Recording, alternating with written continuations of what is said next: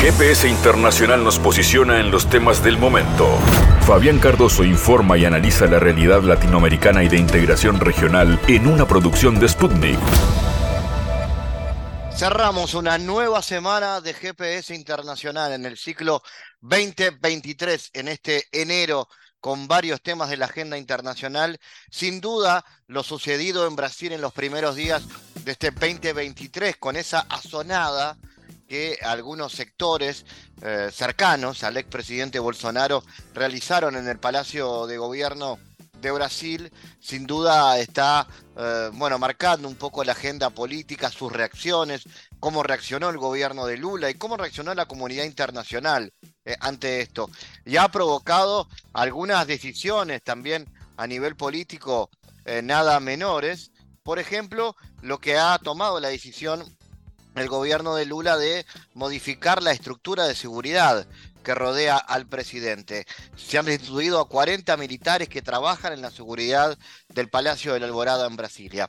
Vamos a hablar con Fabio Borges desde Brasil respecto a esto. Iremos también hacia Chile porque el gobierno del presidente Boric rechazó el permiso para la construcción de Domingo, un polémico proyecto portuario y minero criticado por los posibles daños ambientales que podría provocar en la biodiversidad del norte del país. Raúl Martínez desde Chile nos estará hablando de esto y también de los primeros pasos en los que fueron los primeros meses del 2022 del gobierno de Gabriel Boric. Y en nuestro espacio cultural les presentamos el libro de un destacado periodista musical uruguayo, un libro de 700 páginas, un gran trabajo de investigación. Se llama Hoy como ayer, apuntes de colección, anécdotas de la música uruguaya entre 1968 y el 2004. Carlos Dopico estará conversando con nosotros en este GPS que cierra la semana y abre el año de esta manera. En GPS Internacional localizamos las noticias de América Latina.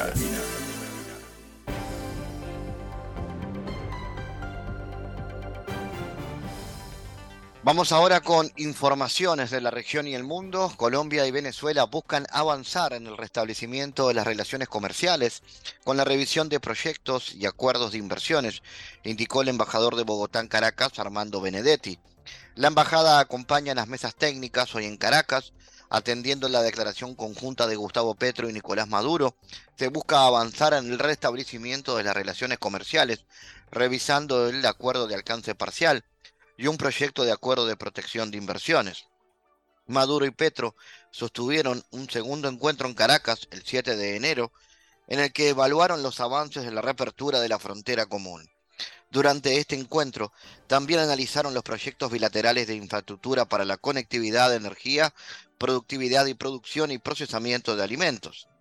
Maduro rompió relaciones con Colombia en 2019, pero tres años después, tras la llegada de Petro, ambos países acordaron restablecer sus relaciones diplomáticas, así como la cooperación judicial, militar y comercial. Las zonas limítrofes de El Salvador y Guatemala registraron más de 400 temblores de tierra en tres días y las autoridades mantienen el área en alerta roja, informó el Sistema Nacional de Protección Civil salvadoreño. Desde el primer sismo que ocurrió el domingo con una magnitud de 5,1 grados hasta el día de hoy, se han registrado 403 sismos con magnitud entre 1,9 y 4,4, afirmó el director de la institución en conferencia de prensa. El fenómeno ocurre en los municipios de San Lorenzo y Ayuchapán, ambos en alerta roja desde el domingo y zonas cercanas de la vecina Guatemala. Amaya precisó que 291 viviendas sufrieron daños, 200 de ellas declaradas inhabitables. Se reportan 20 deslizamientos de tierra, mientras que cuatro personas sufrieron lesiones sin peligro para sus vidas y 10 fueron trasladadas a un albergue. Hemos estado presentes apoyando en las zonas afectadas, brindando atención a las familias, se afirmó. Las autoridades del departamento boliviano de Potosí tienen altas expectativas por el hallazgo de un mega yacimiento de plata que posee al menos 171 millones de onzas de plata y una vida útil de 14 años, declaró el asesor de la gobernación Juan Telles en contacto con Sputnik. Tener una regalía de aproximadamente 234 millones de dólares le va a permitir a la gobernación de Potosí poder distribuir de la manera más equitativa posible en proyectos de desarrollo de distinta naturaleza, en agropecuaria, infraestructura, salud, fortalecimiento de la producción, turismo y cultura. Sobre todo para el municipio de Tacobamba y de Potosí, esta será una inyección económica muy importante, explicó el funcionario. El yacimiento de Arenas del Plata, ubicado en el municipio de Tacobamba, a 40 kilómetros de Potosí, es de propiedad de la empresa Mina Alcira, dependiente de la transnacional canadiense New Pacific Metal Corp.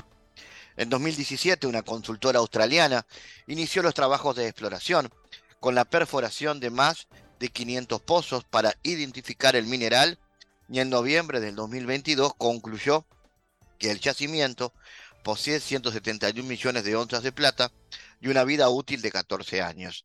Es un volumen impresionante y aclarar que la estimación es solo del área de concesión. Potosí registró cifras récord en la captación de regalías con 134 millones de dólares y con la estimación de la producción de la mina Alcira se puede llegar a 234 millones de dólares. La persona más anciana del mundo, la monja francesa Lucille Randon, falleció a los 118 años.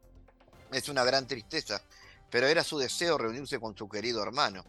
Para ella es una liberación, declaró a la agencia David Tabela, portavoz de la residencia de ancianos donde vivía. Según Tabela, murió durmiendo. También se informa que venció el coronavirus poco antes de cumplir 117 años.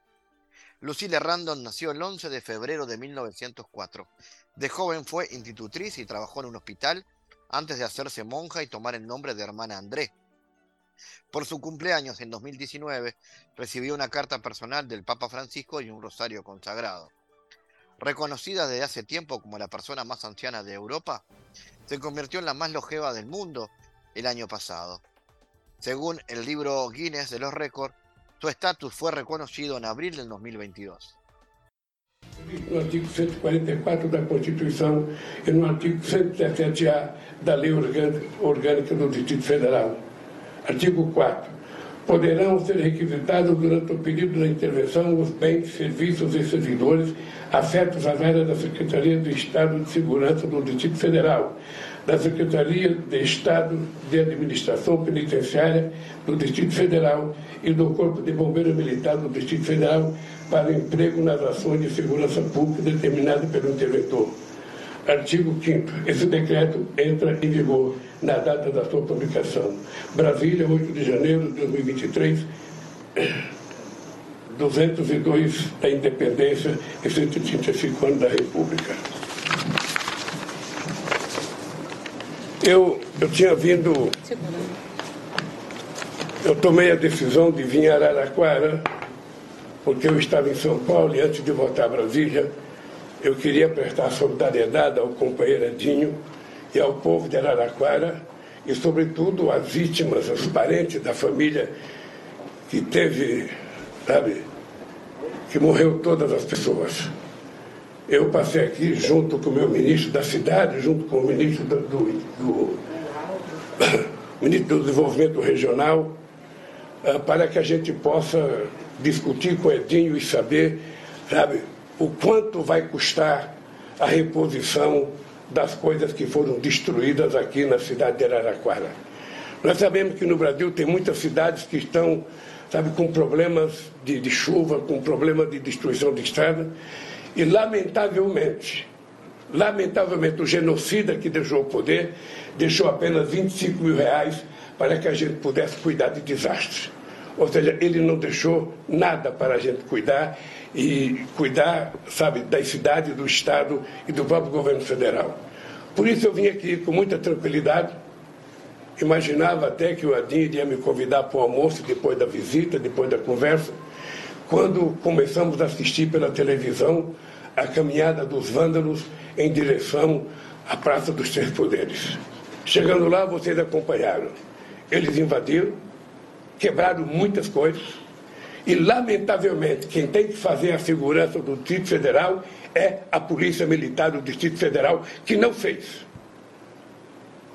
Houve, houve eu diria, sabe, incompetência, má vontade ou má fé das pessoas que cuidam da segurança pública do Distrito Federal. Não é a primeira vez. Vocês vão ver nas imagens que eles estão guiando as pessoas na caminhada até o, o, a Praça dos Três Poderes. No dia, no dia 30, quando houve a minha diplomação, vocês viram aquele quebra-quebra em Brasília à noite, a Polícia Militar de Brasília estava guiando eles, vendo eles tocar fogo em ônibus e não fazia absolutamente nada. Esses policiais que participaram disso não poderão ficar impunes e não poderão participar da corporação porque não são de confiança da sociedade brasileira. Eu espero que a gente, a partir desse decreto, a gente possa não só cuidar da segurança do Distrito Federal, mas garantir de uma vez por todas que isso não se repetirá mais no Brasil. É preciso que essa gente seja punida de forma exemplar. Que essas pessoas sejam punidas de forma a que ninguém nunca mais ouse, com a bandeira nacional nas costas, ou com a camiseta da seleção brasileira, para se, se fingirem de nacionalistas para te fingirem de brasileiros, façam o que eles fizeram hoje.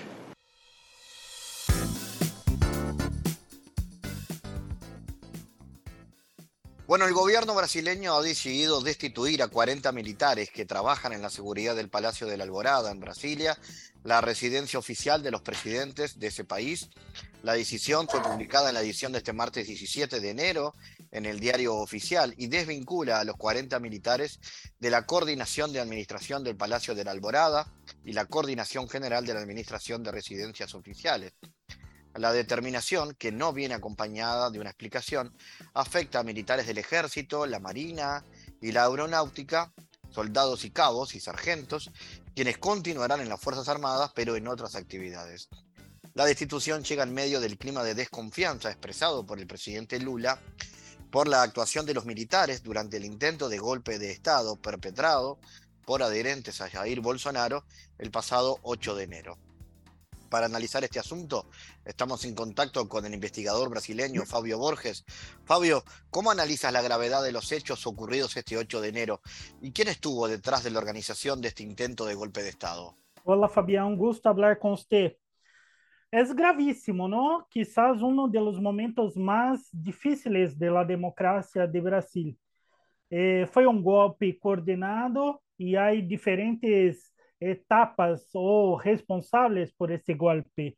Hay las personas directamente que actuaron en este desastre en día, día 8 de enero, destruyendo el patrimonio público, destruindo parte da história de nossa república em actos de vandalismo que realmente chocaram o país. Por outro lado, há os financiadores, que claramente grupos de empresários eh, relacionados ao agronegócio golpista, pequeno, alguns comerciantes, setores supuestamente empresários, pero o tipo de empresário com uma mente muito retrógrada e autoritária, não?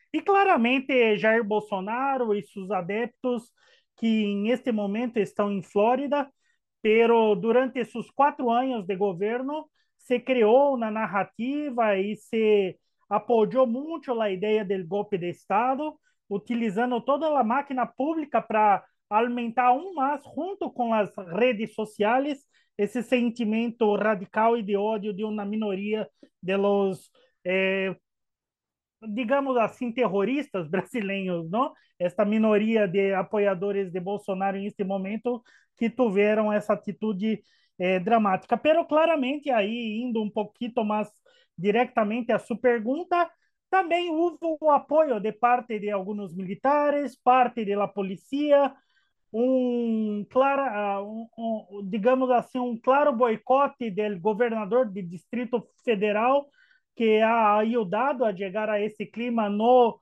eh, haciendo a segurança do Palácio do Governo, do Supremo Tribunal Federal, da Câmara dos Deputados e Senadores, de maneira, me parece, agora estão investigando isso, não? Incluso o ex-ministro de eh, Justiça de Bolsonaro, Anderson Torres, está em el cárcel. Neste momento, ele era secretário de Seguridade do Distrito Federal. Ou seja, havia uma coordenação, seja por omissão ou por conivência ou por apoio direto para que se passasse um intento de golpe de Estado em 8, em 8 de janeiro, em esta fecha trágica da história do Brasil.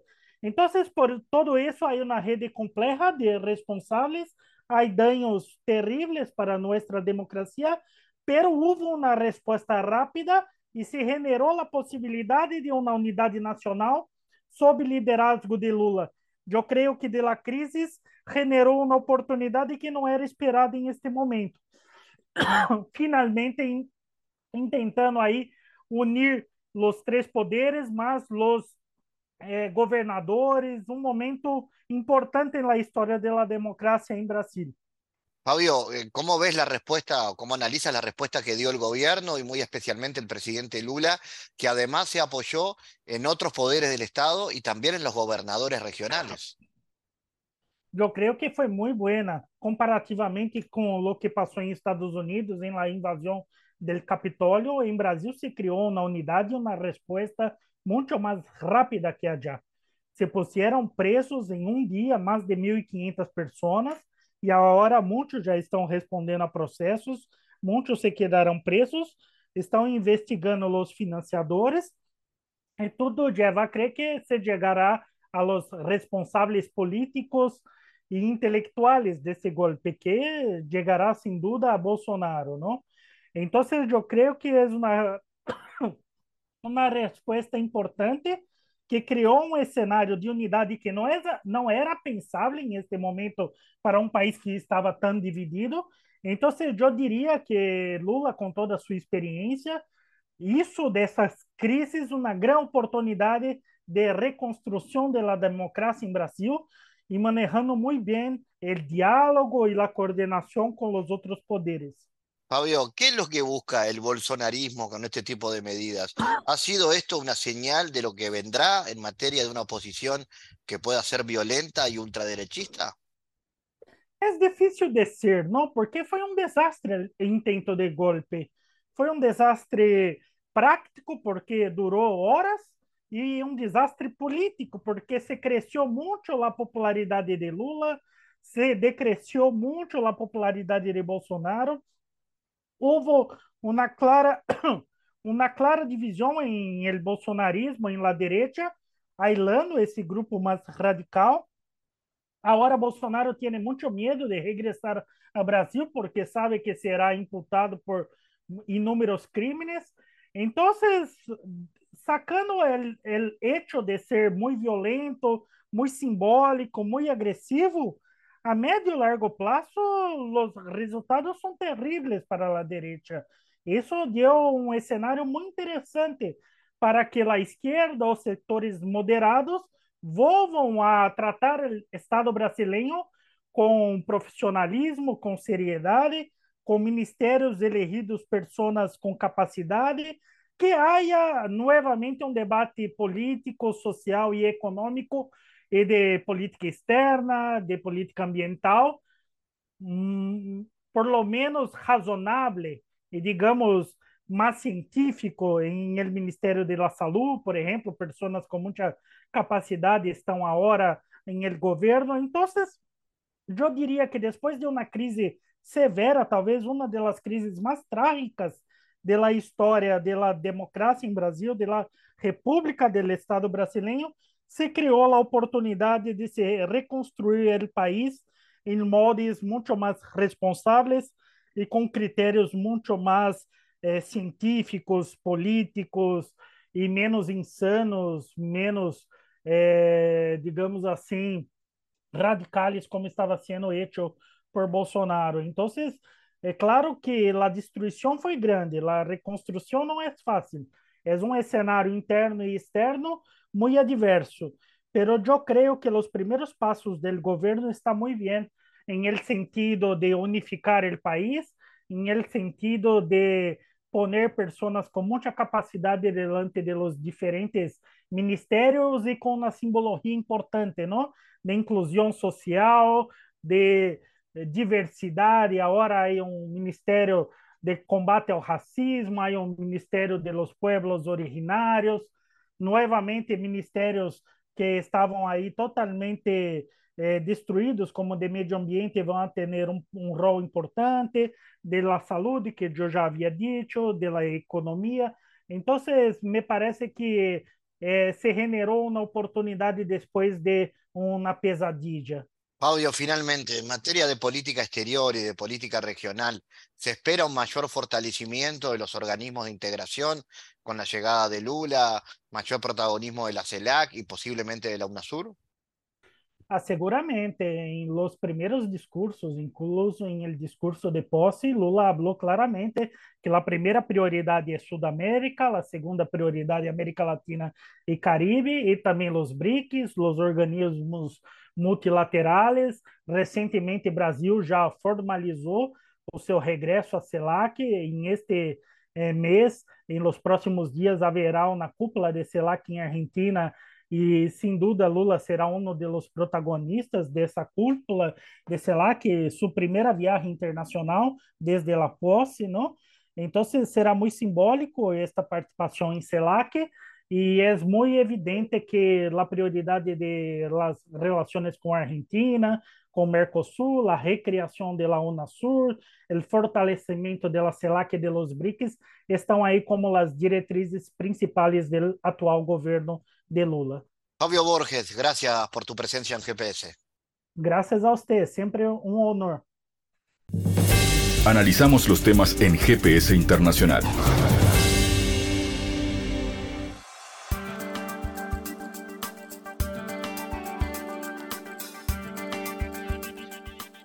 Gobierno del presidente chileno Gabriel Boric rechazó el permiso para la construcción de Dominga, un polémico proyecto portuario y minero criticado por los posibles daños ambientales que podría provocar en la biodiversidad del norte del país. Por decisión unánime del Consejo de Ministros de Gobierno se rechazó el proyecto minero portuario Dominga, ubicado en la región de Coquimbo, al norte. Esto lo señaló la ministra de Medio Ambiente. Los ministros de Salud, Energía, Minería, Economía, Agricultura y Medio Ambiente decidieron en conjunto que la iniciativa no se realizará en territorio nacional, ya que la zona de emplazamiento es rica en biodiversidad y especies nativas que podrían verse gravemente afectadas por la construcción del proyecto. Estamos seguros de que acá se tomó una decisión robusta, trazable, basada en evidencia técnica, confirmó el ministro. Con esto se terminaron 10 años de tramitación y lobby de la minera chilena que intentó con múltiples organizaciones ambientales en su contra y una serie de constantes protestas llevar adelante el proyecto. Para analizar este y otros asuntos, estamos en contacto con el periodista chileno Raúl Martínez. Raúl, ¿cómo analizas la medida del gobierno de suspender la construcción de Dominga? ¿Y cuáles son los lineamientos de Gabriel Boric en materia de política ambiental? Sí, ¿qué tal Fabián? Un saludo para ti, para quienes escuchan el espacio comentar de que esta decisión no es algo novedoso considerando de que el gobierno de Gabriel Boric se eh, presentó ante la ciudadanía como el primer gobierno ecologista en la historia de Chile, algo que me parece que no existe otra declaración en ese sentido por parte de algún mandatario en el mundo. Por lo tanto, eh, eso no, nos hacía prever de que el Comité de Ministros iba precisamente a rechazar esta iniciativa que estaba planteándose desde hace ya más de 10 años. Hay que recordar, de todas formas, que quedan algunos, algunas instancias jurídicas, como por ejemplo tribunales ambientales, en donde se podría presentar alguna reclamación, pero esta determinación es bastante contundente porque se recogen 12 de las 26 reclamaciones de organizaciones ciudadanas, particularmente de los habitantes del sector en donde eh, se reclamaban precisamente por la afectación que iba a realizar este proyecto ahí en esa área que es una reserva mundial, una reserva natural y una de las más importantes reservas del pingüino de, Humboldt, eh, que además es bastante llamativo porque es el segundo lugar más importante del turismo chileno eh, para los extranjeros.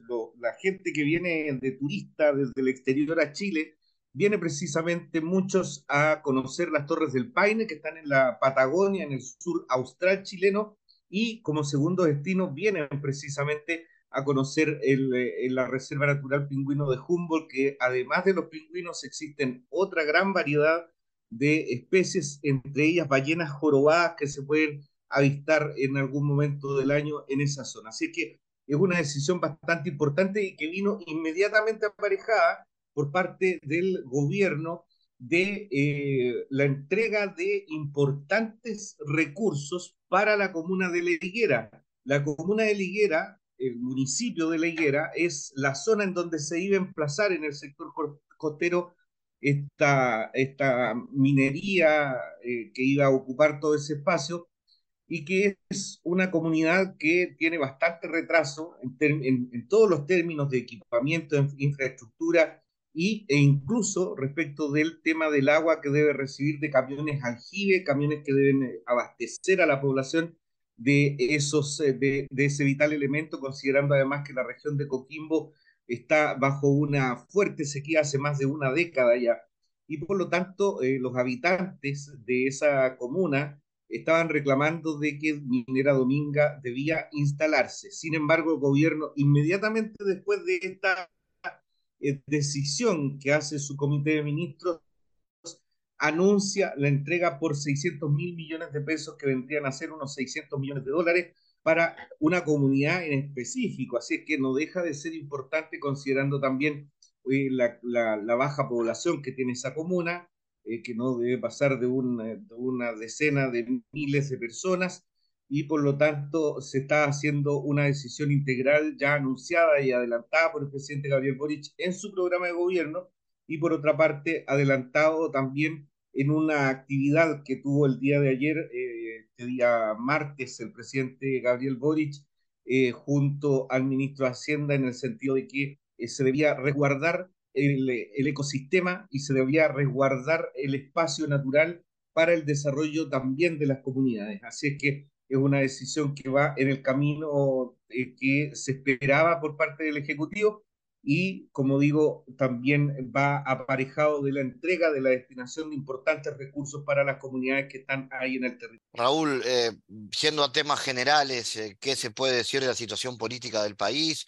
¿Qué balance se realiza de estos primeros meses del gobierno del presidente Gabriel Boric? Ha sido un periodo bastante complejo porque se ha encontrado con diferentes situaciones que vienen heredadas desde hace mucho tiempo, en particular el tema de la seguridad pública, eh, se está hablando incluso de que habría presencia en Chile de elementos de, de personas que eh, formaban parte de las maras salvadoreñas, estas bandas criminales eh, que tienen su origen en los Estados Unidos y que estarían operando en Chile. También se plantea la presencia de, un, de una banda criminal de origen venezolano, el Tren de Aragua, una, una serie de situaciones que se venía vistiendo desde hace un tiempo eh, por parte de las autoridades, en particular del Ministerio Público, de que se iba a, se iba a evidenciar un incremento de la, de la presencia del narcotráfico, de la criminalidad, y que se tradujo en un informe de las policías que fue entregado el día martes de esta semana eh, por la Policía de Carabineros y también por la Policía Civil de Investigaciones, en el sentido de que los homicidios en Chile durante el 2022 tuvieron un incremento de al menos el 77%, es decir, una cifra bastante seria si se considera que en Chile el homicidio no era una de las principales eh, de los principales delitos que se cometían en el país. A eso se está sumando la presencia, como decía, del narcotráfico, del tráfico de personas, de la trata de blancas y otros tipos de delitos que están asociados a bandas criminales que operan en la frontera de Chile y que se están aprovechando de la situación vulnerable de cientos de inmigrantes que llegan a Chile, que buscan ingresar y que lo hacen eh, eh, junto a estas bandas criminales que les cobran, que los secuestran y por lo tanto se está eh, realizando una serie de modificaciones legales con el objetivo de poder dar cuenta de esa situación. A eso hay que sumar la situación compleja en términos económicos posterior a la pandemia, que se ha tratado de mejorar a partir de la entrega de y del impulso de nuevas medidas económicas por parte del Ministerio de Hacienda. Y en términos de la situación política, esta se vio complejizada a partir del indulto general entregado por el presidente Gabriel Boric eh, a un grupo, perdón, indultos particulares que se entregó por parte del presidente Gabriel Boric a 12 personas que fueron condenadas por delitos que fueron cometidos en el marco del estallido social del 2019 esa situación eh, eh, provocó diferencias profundas con la derecha chilena, que como por ejemplo se ha retirado una mesa de seguridad que fue eh, convocada por el gobierno y ha derivado también en acusaciones constitucionales contra la ex ministra de Justicia y con ya sea uno de los ministros del comité político, el presidente Gabriel Boric, Giorgio Jackson. Hay una situación compleja que se espera despejar en los próximos días porque además de la derrota del, eh, proyecto constitucional que hubo en el mes de septiembre, se reinicia, se reimpulsa un nuevo proceso constituyente con la elección de convencionales el próximo 7 de mayo y a partir de eso va a haber una segunda convención constituyente para la elaboración de una nueva propuesta constitucional que hay que ver qué es lo que va a contener y si es que va a concitar el apoyo de la población. Por lo tanto, este año también va a estar condicionado por el trabajo de una nueva convención constituyente que va a intentar entregar una nueva propuesta constitucional a Chile. ¿Y las perspectivas, por ejemplo, en materia de política exterior, está cambiando la región? Fue el triunfo de Boric, fue el de Petro en Colombia, ahora la consolidación, la llegada de Lula al poder en Brasil. ¿Qué perspectivas hay, sobre todo en materia de política exterior e integración? Hay una perspectiva bastante interesante considerando la cercanía del presidente Gabriel Boric, por ejemplo, con el presidente de Colombia, Gustavo Petro. Eh, Gustavo Petro estuvo en Chile hace algunos días, tuvo que volver de emergencia a Colombia producto del fallecimiento de algunas personas a raíz de las lluvias que provocaron un deslizamiento en, unas zonas del país y suspendió su agenda en Chile, pero lo que se alcanzó a realizar eh, mostró a, dos mandatarios bastante afiatados, cercanos, eh, que estuvieron eh, muy, con, mucha, con mucha complicidad trabajando en conjunto y que derivó, por ejemplo, en el compromiso de parte del Estado chileno, por parte del gobierno del presidente Gabriel Boric, de acompañar las conversaciones de paz que lleva adelante el Estado colombiano con el ELN. Así es que esa es una parte importante también del rol que busca jugar Chile respecto del escenario latinoamericano. A eso se suma, por supuesto, eh, la cercanía de Gabriel Boric con el presidente de Brasil, Luis Ignacio Lula Silva, que quien, eh, al momento de asumir la presidencia el, primero de enero de este año, recibió al presidente chileno Gabriel Boric ahí en el Palacio de Planalto de Brasilia. Eh, hay una, una apertura muy importante por parte de Chile a trabajar con todos los mandatarios latinoamericanos. Sin embargo, y a pesar de que se manifestó una preocupación respecto de lo que está ocurriendo en Perú por la represión a las movilizaciones sociales de movimientos eh, sociales, sindicales, políticos en contra de Dina Boluarte, no se han escuchado críticas ni condenas a la violenta represión, al asesinato de personas por parte de la Cancillería chilena. En el caso de la matanza de Puno, que ocurrió hace algunos días atrás, 17 personas que fueron asesinadas por elementos de la Policía Nacional, no se escuchó ninguna crítica por parte de la Cancillería chilena y eso habrá que ver cuál va a ser también el costo que va a tener dentro de las organizaciones sociales y de derechos humanos que han criticado eh, lo que está ocurriendo en el Perú y han solidarizado con el movimiento social peruano, que recordemos eh, tiene convocado a, una, a un paro general para este día jueves 19 de enero. Raúl, ¿crees que eh, hay una nueva voz de la región a nivel de política internacional? ¿Se pueden reactivar mecanismos, por ejemplo, de integración que hagan América Latina más fuerte? La realidad que enfrenta Lula hoy día, yo creo que no es la misma que teníamos hace 15, 20 años atrás, en donde el líder sindical del Partido de los Trabajadores eh, venía con 50 eh, años y a enfrentarse a una Latinoamérica después de, del letargo que significó las dictaduras latinoamericanas y posteriormente la implementación del neoliberalismo, en donde coincidió con gigantes de la política latinoamericana como fueron Hugo Chávez, Evo Morales y Néstor Kirchner, y posteriormente con Cristina Fernández. Hoy día la situación es un poco distinta, sin embargo, la potencia, la fuerza que le está imprimiendo Lula, a pesar de, su, de su edad, podríamos decir, eh, sí podría eh, convocar a que se reactiven los mecanismos multilaterales latinoamericanos, como por ejemplo la CELAC, y también la UNASUR, que están absolutamente alicaídas y que fueron dejadas en, en el cajón de los sueños durante los periodos en donde las derechas en los diferentes países latinoamericanos, con Macri, Piñera especialmente, en esta zona del, de la región, eh, prefirieron eh, implementar otras medidas como por ejemplo la Alianza del Pacífico, que durante este último periodo no ha logrado reunirse por la situación en Perú particularmente, pero que eh, podría también eh, llevar a que Lula encabece una vez más, impulse otra vez la reactivación, el trabajo y la decisión de avanzar en estos, en estos mecanismos, como decía la CELAC, y en particular la UNASUR, que fue un mecanismo tan importante y que permitió, por ejemplo, eh, detener el golpe de Estado a fines de la, de la década, de la primera década de este siglo,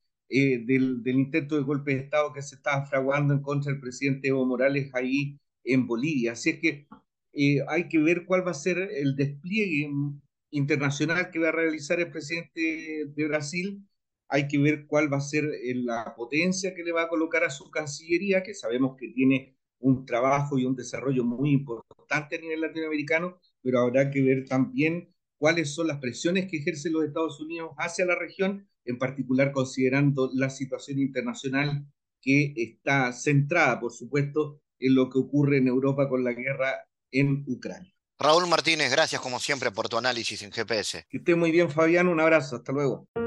En GPS Internacional navegamos por la sociedad y la cultura.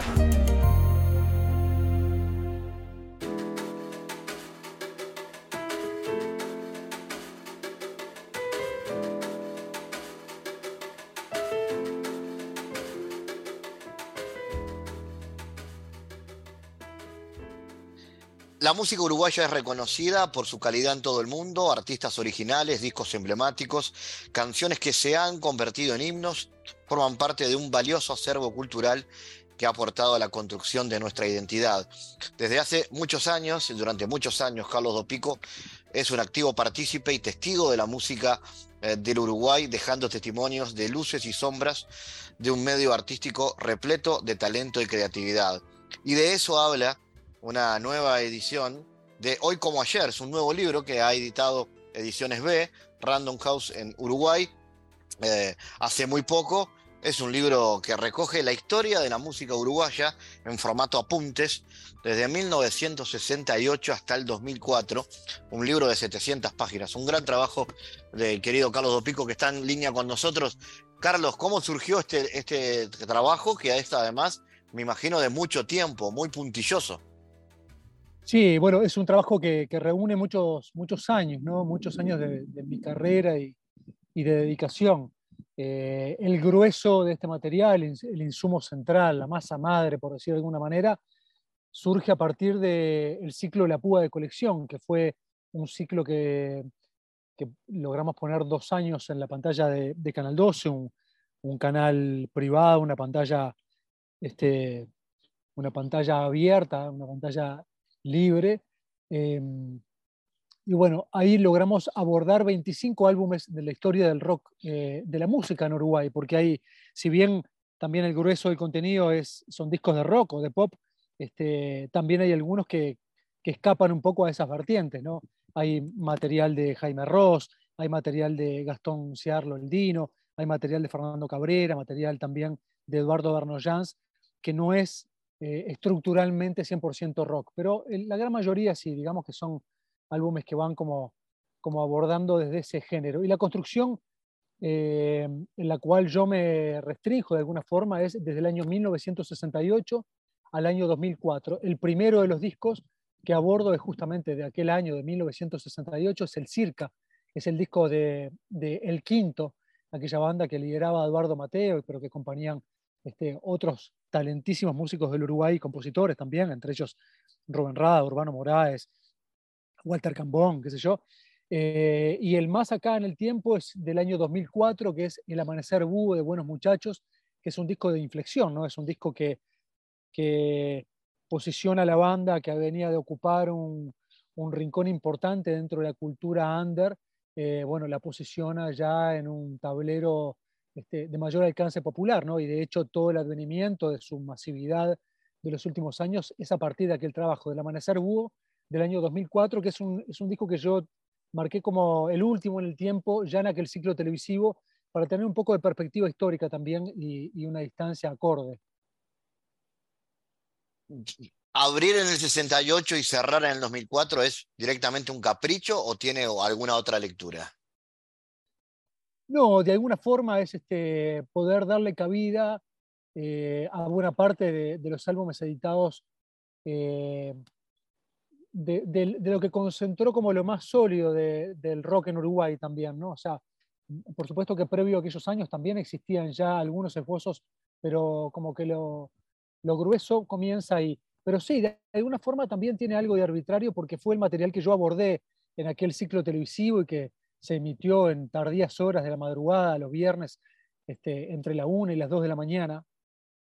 Y lo que pretendía con este trabajo de alguna forma era poder generar una accesibilidad, o sea que muchos de los que se quedaron trasnochando en aquel momento y lograron ver el programa y todos aquellos que, o aquellas que no lograron hacerlo, porque o no eran nacidos o no estaban en condiciones, este, o directamente se habían perdido la emisión, bueno, pudieran ser partícipes del contenido de aquel material. ¿no? Para mí era un trabajo muy exquisito, muy poco común en la televisión abierta de nuestro país, eh, quizá algo más eh, factible de ver en la televisión pública, pero prácticamente imposible de ver en televisión privada. Y bueno, para mí había sido un material este, muy suculento, no, no tanto por mi trabajo, que, también era mucho, ¿no? sino porque reunía un montón de, de testimonios y eso es lo que no quería que se perdiera. ¿viste?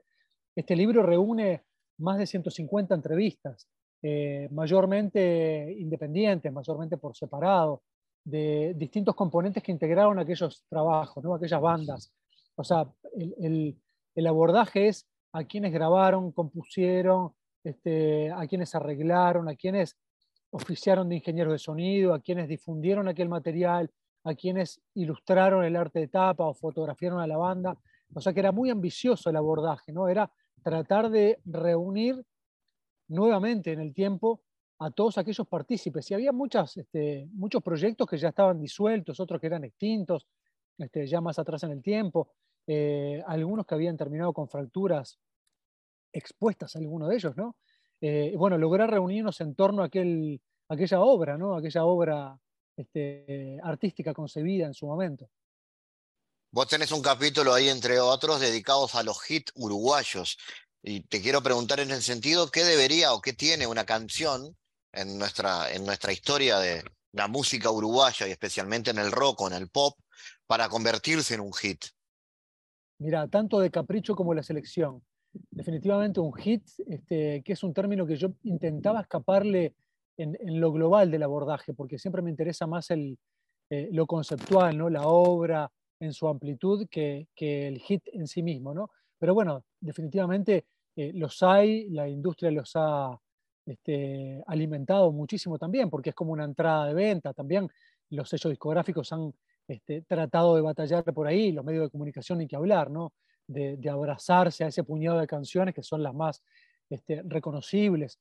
Eh, pero, pero no hay una estructura de hit definida. Claro que mayormente responde a canciones, de, canciones bailables en su mayoría, canciones breves en su buena mayoría también, que, bueno, que generan un impacto corto, eh, repetido, ¿no? este, fácil de retener.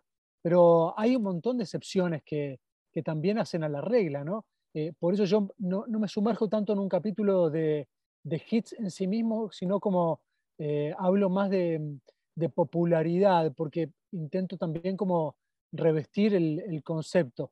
Pero insisto que eh, es un libro que si bien habla de canciones, este, la historia y el trasfondo de alguna de ellas, intenta ir siempre más hacia la obra, intenta ir como al concepto global de, estas expresiones artísticas que son este, musicales. ¿no?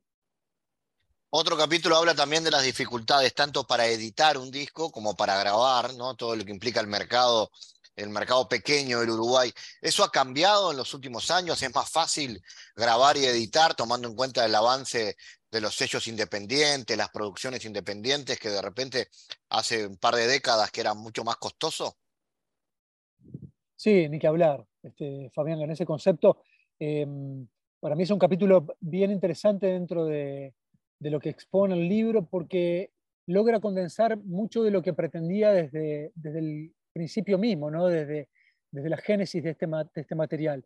No quería reiterar lo que ya había hecho en televisión, que era un unitario por cada álbum, ¿no? Hubiera sido muy fácil transcribir los programas y haber hecho un capítulo de cada uno de los, de los discos. Pero acá lo que, lo que pretendía era generar una perspectiva.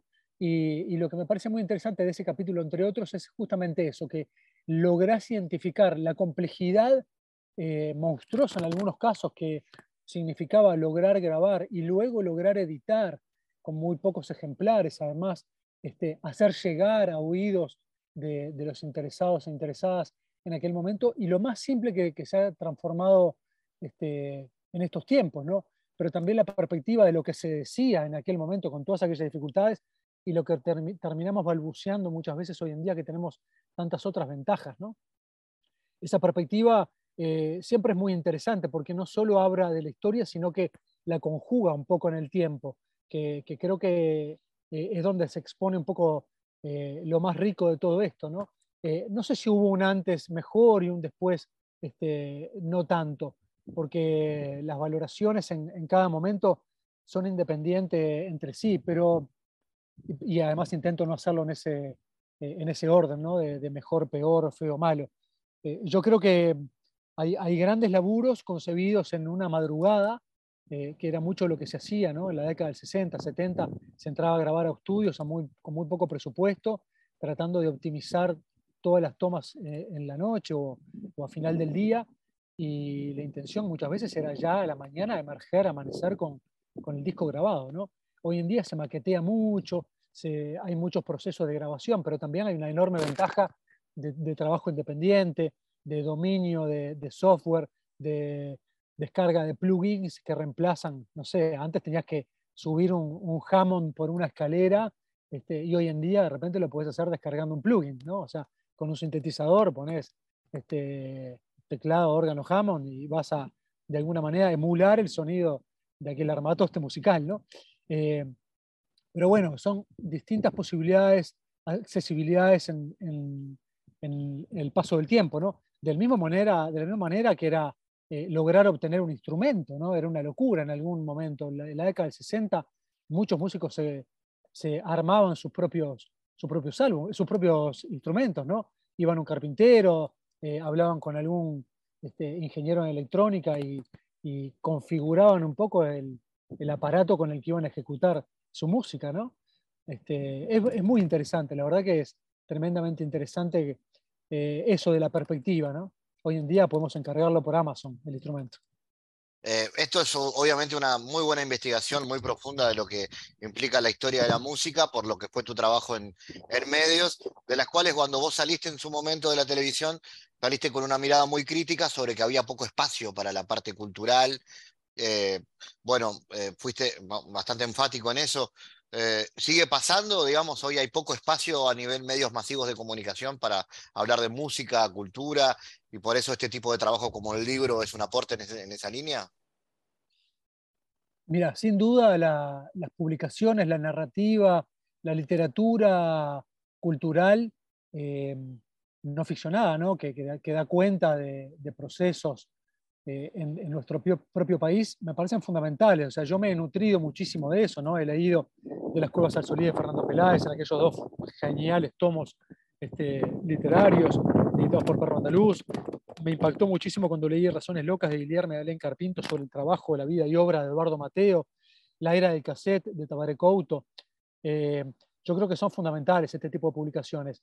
Eh, y de alguna manera, sí, yo creo que, generan base a, ese quejido, eh, a esa observación que yo hacía una vez que, dejaba mi paso este, por, Canal 12. Eh, porque sí, creo que, continúa em, como esta, este perfil periodístico continúa en, extinción en silenciosa extinción además. No es algo que observo yo, lo observan un montón de músicos que ya no tienen quien logre em, observar su trabajo discográfico, ¿no? Lo mismo pasa a nivel cinematográfico. Son cada vez menos los críticos que comentan sin pudores ni compromisos eh, el contenido de, una película, ¿no? Porque eso es, fundamental para el trabajo artístico. Yo creo que a nivel musical eh, se ha ido perdiendo hace mucho tiempo ya, los grandes medios no contemplan espacios no solamente de crítica y análisis, sino tampoco de difusión. Mm, eh, hay una gran sensación de que la escena musical local va como en extinción, va mermando, desapareciendo, que ya la escena rockera no es lo que era, pero básicamente es la desatención que tiene. O sea, yo tuve que salir a buscar también las bandas en su momento. Y me parece que, la ausencia va mayormente por ahí. O sea, eh, Uruguay es un país en el que levantas una baldosa y salen 15 músicos y músicas. O sea, que, que sigue habiendo mucho insumo, mucho contenido. Pero hay una enorme desatención. Y sobre todo en espacios eh, donde yo siento que eh, heredé un lugar ¿no? de, quienes me antecedieron, pero que yo logré también expandir un poco en concepto ¿no? Eh, y tratar de repeler un poco la demanda interna y externa, ¿no? que es como atender aquello más banal, el entretenimiento, el espectáculo. A mí me interesa cubrir otro tipo de, de expresiones culturales y me interesa dar cuenta de ello también, ¿no? O sea, sin ir más lejos, es muy difícil volver a ver una crónica de un espectáculo en televisión. A mí me generaba mucho trabajo, digo, por supuesto que, hacerla, ¿no? lo hacía apasionadamente, pero convencer de que era importante que una crónica saliera y no solamente seamos promotores culturales, porque si no, eh, la propia demanda interna y externa te va como circunscribiendo a un lugar muy pequeñito, que es casi el de un difusor, un promotor. Generalmente vas a empezar a responder a, a intereses comerciales, ¿no? porque también los medios y sobre todo los medios masivos se mueven mucho en ese sentido. Entonces, lograr mostrar que es necesario, eh, que es importante, eh, que es también redituable, ¿no? porque hay mucha gente interesada en saber cómo fue el concierto de Serrat en Montevideo, cómo fue el toque de los Rolling Stones, no solamente decir que van a estar y que las entradas son en, tal o cual lado. Eh, y me parece que a nivel de, de la cultura local, porque yo este, abordaba no solo la música, ¿no? sino también expresiones teatrales, danza, ballet, eh, eh, cine, eh, exposiciones, ¿no? un performance, bueno, estrenos literarios y qué sé yo.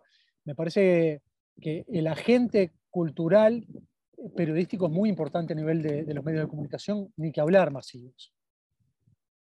Carlos Dopico, autor entonces de Hoy como ayer, editado por Ediciones B en Montevideo, ya el libro en las librerías de todo el país. Gracias por estar en GPS, Carlos. Fabián, un abrazo enorme, muchísimas gracias por, por esta charla. El mundo en GPS internacional.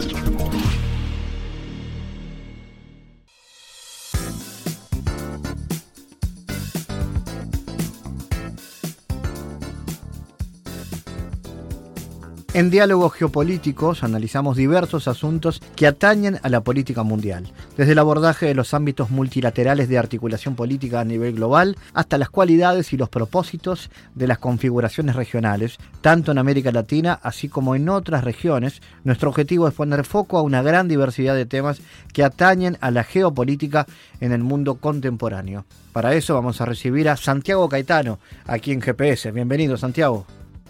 ¿Cómo te va, Fabián? Últimamente hemos puesto el foco en los procesos de cooperación internacional ligados a la promoción de paradigmas productivos sustentables y en ese marco nos planteamos intentar comprender cuáles son las perspectivas de la bioeconomía. Santiago, ¿es este paradigma realmente sustentable? Bueno, las críticas hacia la bioeconomía están referidas a las dudas sobre la eventual reducción en la emisión de gases de efecto invernadero, los cambios en el uso de la tierra, los procesos de deforestación y el uso de energías en el procesamiento de la biomasa, podría incidir en un incremento en dicha emisión y, por tanto, en una mayor intensificación de los riesgos que atañen al cambio climático. ¿Cómo podría impactar en esto la falta de políticas regulatorias? Entre algunos de los ejemplos, se podría advertir que los cultivos previstos en el paradigma bioeconómico tienen un gran potencial invasivo. Son varios los autores que alegan que la inexistencia o insuficiencia de políticas que regulen la invasión de cultivos con motivo de prácticas de cultivos no controladas podría resultar en la intensificación del uso de pesticidas, implicando altos riesgos para la viabilidad de las economías, particularmente aquellas que centra su oferta exportable en la producción agropecuaria. Gracias Santiago por tu aporte a GPS Internacional. Gracias Fabián, hasta la próxima. Les recordamos las formas de seguirnos a través de nuestras redes sociales. Somos arroba GPS Inter en Twitter. Estamos también en la red Facebook GPS Internacional y a través de una lista de difusión a través de la red Telegram, donde habitualmente compartimos los contenidos de cada uno de los programas de GPS Internacional, esta producción de Sputnik que se emite en M24 en Uruguay, en las radios públicas de Bolivia, en Radio del Plata en Argentina y a través de nuestra página mundo.sputniknews.com. GPS Internacional es un programa de información y análisis de los temas más importantes del mundo con mirada latinoamericana. Fabián Cardoso en GPS Internacional junto a los protagonistas analizó la realidad. Una producción de Sputnik.